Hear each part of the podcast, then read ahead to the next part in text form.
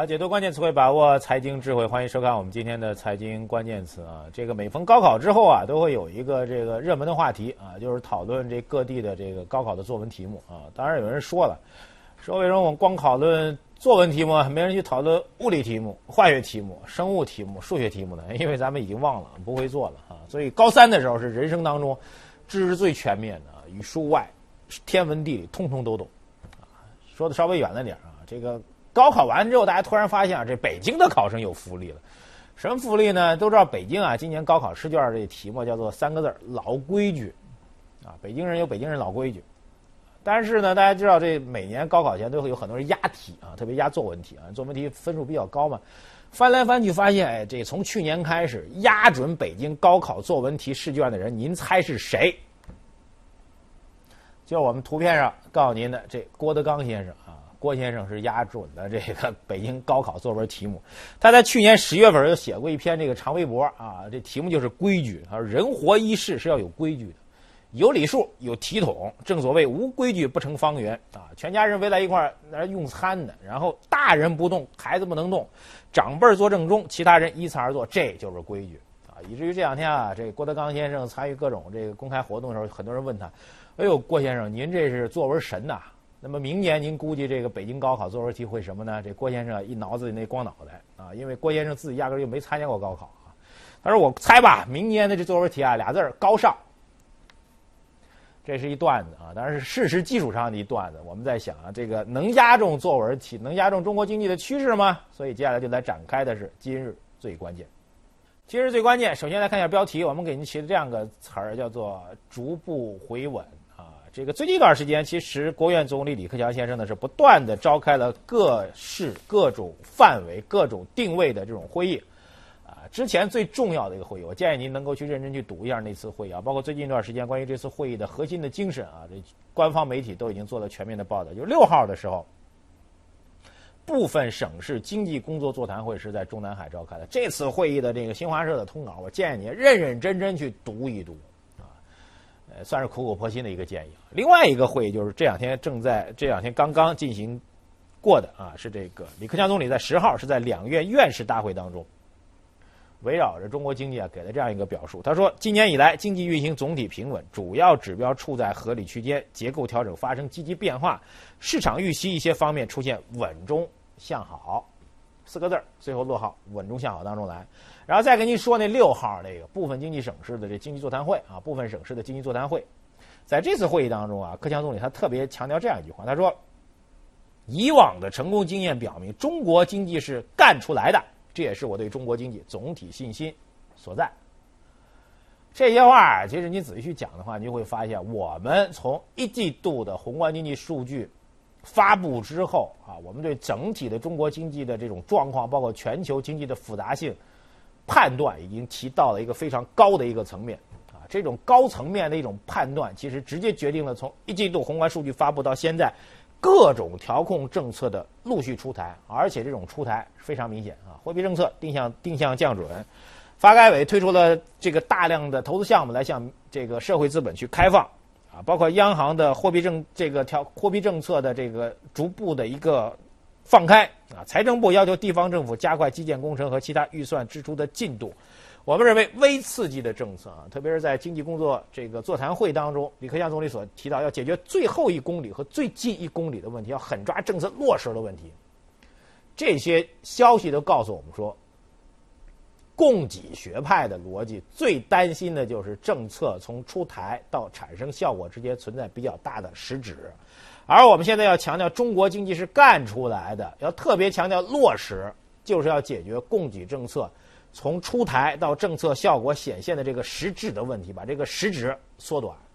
所以，对于未来政策，一句话来带过的话，未来从现在到下半年，我们认为整个次性政策还会陆续出台，甚至会有超预期性的。刺激性政策出台，当然总的基调是在微刺激当中。这种政策的出台和效果，在今年下半年将会明确的显现出来。压不准高考作文题，您可以压准政策的方向，还有政策会有什么点是超乎我们预期的，这对于投资者来说才是最重要的。好，接下来来进入今天的老马新点评，来关注三个最重要的市场新闻。第一条消息，最重要的房地产啊，这个非常重要的一个城市啊。为什么叫做非常重要的城市？因为沈阳这个城市，我们知道这消息就是沈阳，据说这个所谓的限购被取消了啊。当然，关于这个事新闻事实呢是有所解释、有所澄清，但是我们的观点待会儿给您说啊。首先，第一点，沈阳这个城市在房地产调控政策个案当中是非常重要的。我们知道，北京、上海、广州、深圳是我们常说的一线城市。然后大家从逻辑上来讲，就是一线城市这四个地儿啊，这房地产调控政策松动或者明显放松的概率不大，因为中央政府监控是比较严的，大家舆论都在盯着这些城市。那么二线城市当中，就是我们一般说的省会城市这样一个级别当中的沈阳，是在二线城市当中属于规模比较大的一个城市，而且它有另外一个特点，就是这个城市房地产库存量是很大的，房地产存在现实的销售压力，这是一个大的背景。另外一点，回到。今天这个沈阳，所谓房地产限购政策全面取消的说法，最早这说法呢，是我们大家都熟悉的一个朋友啊，也是我的一个好朋友，易居的杨红旭先生啊，在新浪微博上发的这消息，他直接说了，说这沈阳限购将会取消。今天早间开始，我们听到了各种版本的关于这沈阳限购取消的一些新闻报道。综合下来，我们来看，就是当地的行政部门承认了，确实有类似的，或者是窗口指导，或者是文件草案，甚至是一个红头文件，目前还没有确定到底是口头传达、文件草案还是真实的文件。但是可以承认的是，确实在执行当中，沈阳之前严格执行的限购政策已经大大的打开了它的门。细节在哪里呢？就是这个细节啊，有的是官方在解释，我们不是一个全面的取消限购啊，我们只是比如说，呃，以前这个，呃，我们针对家庭啊，每个家庭只能买两套房子，第三套房不让买了。现在我们针对个人啊，你家两口子，您单个人一个人可以买两套房子，这样一家可以买四套房子，啊，我就在按这逻辑来推演，如果这家有三口，比如一家三口，那这样的话，这家可以买六套房子。他说我们只是调整了这样一个政策啊，还有一个说法就是说你可以买三套以上的房子，但是怎么着呢？三套以上的房子，你要买的话，必须自己个儿拿钱去一次性付清，银行是没有贷款的。所以从这两个解释上来讲，沈阳当地的行政部门说啊，这不是一个所谓全面取消限购，啊，但是在我们节目看来，我们给您一个观点，我们节目看来，这就是彻彻底底的全面的取消了限购啊。一个是总量上，一家四套六套都可以买了，这还不叫取消限购吗？另外一个所谓的贷款问题，我们要告诉您的是。在之前限购政策还没有出台之前，三套以上贷款房贷，这个基本上是不允许贷款的，所以不存在这个所谓的政策限制。总体上来讲，沈阳是一个非常重要的个案。我们的观点，各地房地产调控政策松绑，伴随着沈阳这样一个比较大的放松，我们认为全国各地的房地产调控政策松绑将会陆续出现。后面一个判断非常重要。之前对于楼市所有偏悲观的判断将会慢慢的被改变，所以还是那句话，就是我们节目关于房地产的一个重要的建议：如果您自己有买房的诉求，而且您是一个自住型的，不太考虑投资风险的一个诉求的话，我们建议您啊，非常诚挚的建议您，现在可以去看起来了，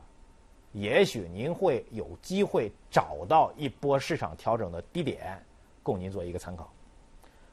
好，接下来看一个跟股市相关的话题。第二关键词汇，我们称之为时机未到啊。这消息呢是 MSCI 啊，就是美国的这个做指数评估的一个机构啊，它专门做这个全球的重要的这个市场的一个指数的一个发布啊。这机构呢正式宣布啊，经过了一段时间考核之后，最后决定不太决定把中国的 A 股市场纳入到 MSCI 的这个所谓的新兴新兴全球的新兴市场的股指当中去啊。这是一个。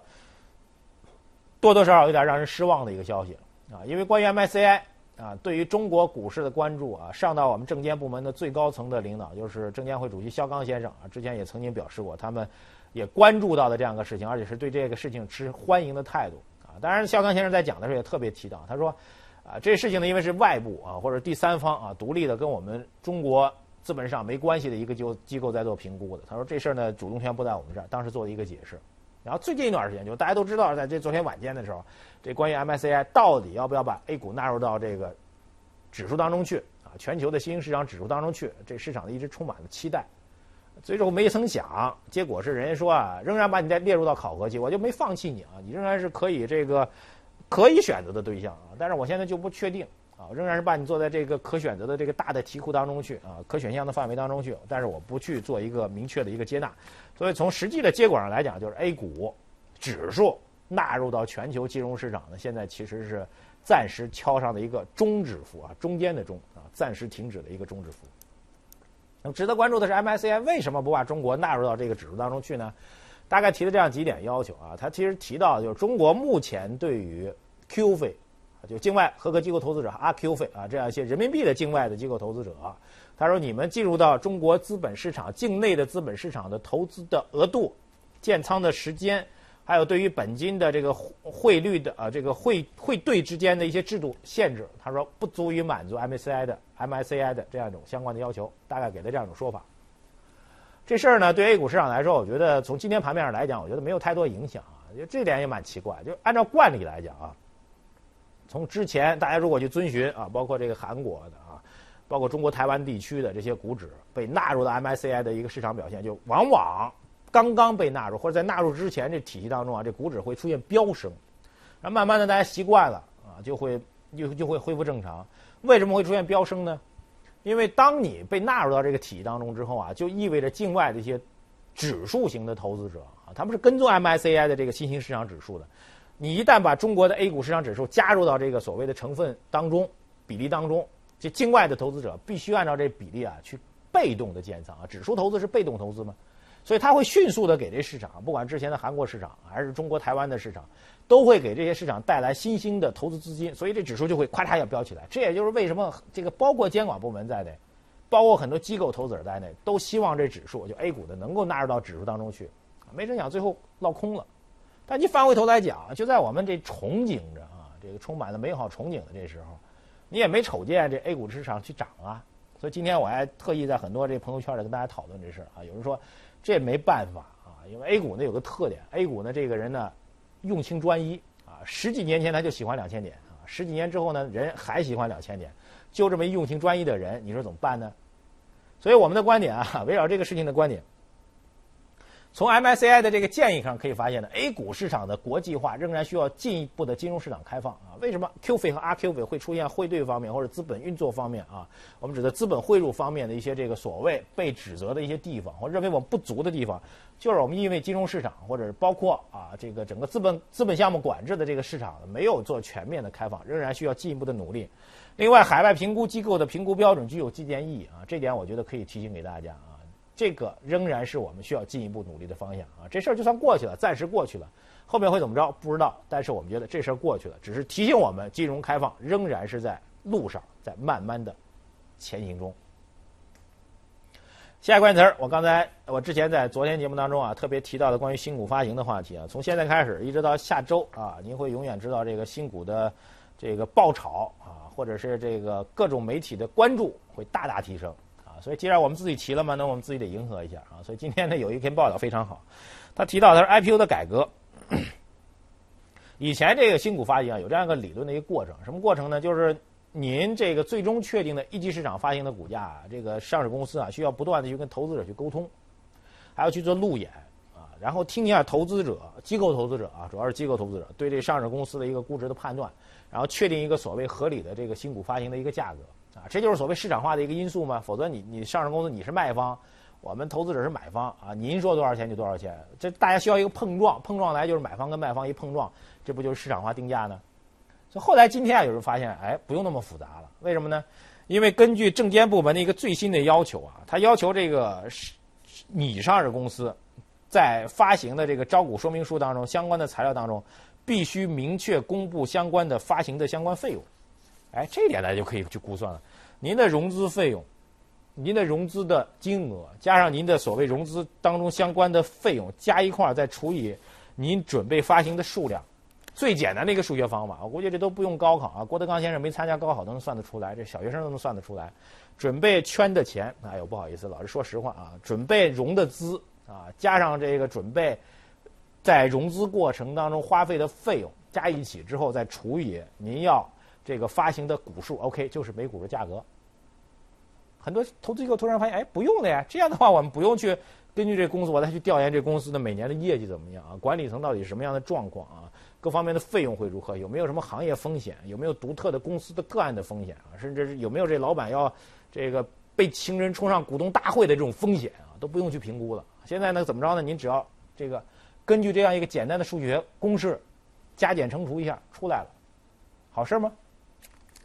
某种意义上来讲，我们觉得现在对于新股发行当中啊，我们的观点，新股发行价格越来越透明化，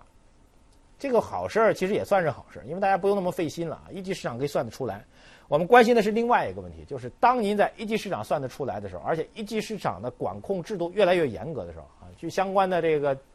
投资机构给我们的消息啊，或者公开发表的一些报道吧，大家都提到了什么呢？就是在一级市场发行当中。监管部门不再建议过多的做老股的一个转让啊，就是所谓存量发行啊。现在在尝试之后呢，决定把它暂时的搁置一下啊。包括对于这高募资的问题、超募的问题、超高的市盈率发行的问题，监管部门都通过窗口指导，就是我们说的打招呼的形式来反馈到了券商，就是这个投资银行啊、承销机构啊，然后再反馈到上市公司。所以就会发现什么问题？就是在一级市场，你会看到一个非常清晰而简单的定价标准，而且这个定价标准所确定的估值是不高的。然后呢，我们全年都确定了，到年内只有一百家的上市公司将会去发行上市，这就意味着一级市场、二级市场之间将会形成巨大的一个供求缺口。将来从下周开始，所有申请发行上市的公司都会成为三个字儿“香饽饽”。然后会有无数的投资者，我指的是二级市场的散户投资者，在一级市场打不到新股的情况下，在二级市场等着去把它轰上去，而给它轰上去的一个重要基础就是一级市场的发行市盈率和价格将会被压下来，而且是通过行政打招呼的形式把它压了下来。所以要问的这样一句话：一个二级市场的差价谁来买单？总体上来讲，我们觉得新股发行改革到了现在这种情况下，对于整个股市来说，结论。控制住了发行的规模和数量之后，对于股市来说是重大的利好，但是并不意味着新股发行当中我们之前探讨了很多的制度性问题就此解决了。利好的另外一面就是改革仍然在路上。好，接下来看一下今天的财经热搜词。